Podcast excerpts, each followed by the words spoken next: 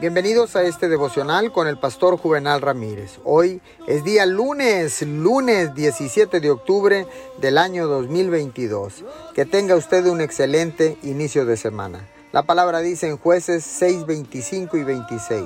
Derriba el altar que tu padre ha dedicado a Baal y el poste con la imagen de la diosa Acera que está junto a él. Luego, sobre la cima de este lugar de refugio, construye un altar apropiado para el Señor tu Dios. Déjeme recordarle que no puede cometer el error de conformarse con lo bastante bueno.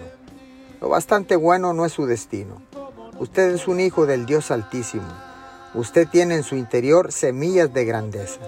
Si va a ver la plenitud de lo que Dios tiene preparado, tiene que tener la actitud correcta. Yo fui creado para distinguirme, para vivir una vida sana, para superar los obstáculos, para cumplir mi destino. Dejo ir las cosas que no funcionaron y me extiendo a las cosas nuevas que Dios tiene preparadas. Tal vez se ha conformado con lo suficientemente bueno, pero Dios está diciendo que es hora de seguir adelante. Él tiene nuevos niveles ante usted, nuevas oportunidades, relaciones, promociones y victorias, pero es necesario que despierte lo que Dios puso en su interior. Despierte los sueños y las promesas que usted mismo ha inmovilizado.